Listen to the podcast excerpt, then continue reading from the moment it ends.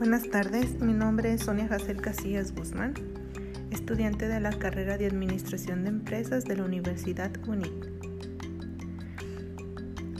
Este es un podcast de la materia Capacitación y Desarrollo, sesión 11. El tema de hoy es describir los aspectos e importancia de la evaluación y seguimiento como etapa del proceso de capacitación. Evaluar el desempeño de un trabajador es un componente fundamental para las empresas porque ayuda a implementar estrategias y afinar la eficacia. El proceso abarca misión, visión, cultura organizacional, las competencias laborales de los cargos. Resulta obvio que en un proceso de enseñanza-aprendizaje hay que valorar el grado de consecución de los objetivos de dicho proceso.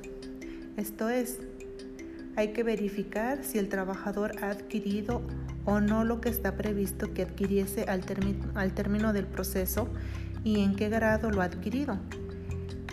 Esa es la función de la evaluación. Así evaluar es importante y resulta crucial porque ofrece información sobre el nivel de desarrollo de los aprendizajes del trabajador, permite regular procesos mejorando las metodologías o ajustando los objetivos, reformulándolos o cambiándolos si es necesario.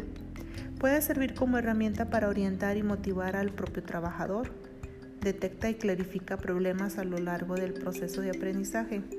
Orienta sobre qué y cómo aprende el trabajador. Ofrece información integrada sobre el proceso de enseñanza-aprendizaje como un conjunto de factores que interrelacionan entre sí. Algunos de los puntos que se tienen en cuenta en la evaluación de desempeño son la conducta, solución de conflictos, efectividad, objetivos, desarrollo personal, trabajo en equipo, habilidades y tácticas. Evaluación y seguimiento. Aplicados a los programas de capacitación, las acciones de la empresa deberán orientarse a determinar el aprendizaje logrado.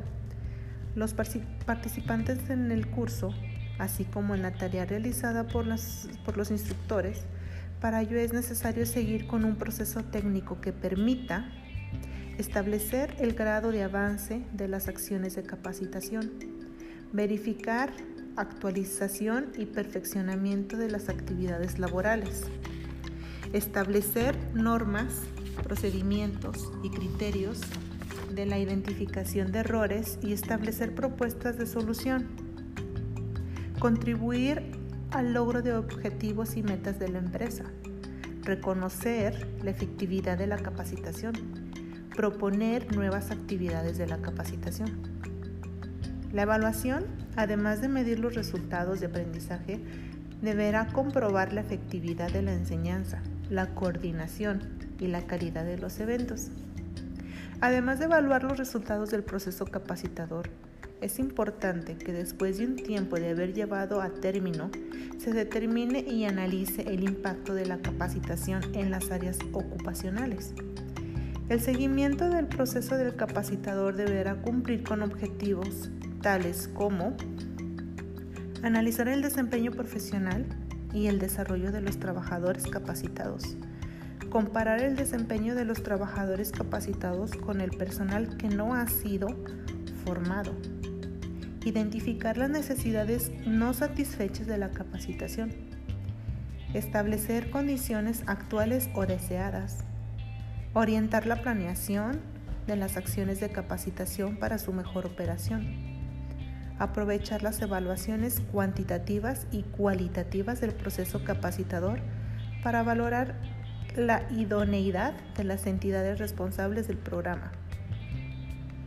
Al concluir la evaluación y el seguimiento de las acciones de la capacitación de la empresa, estará en posibilidades de retroalimentar una nueva planeación y acciones de capacitación.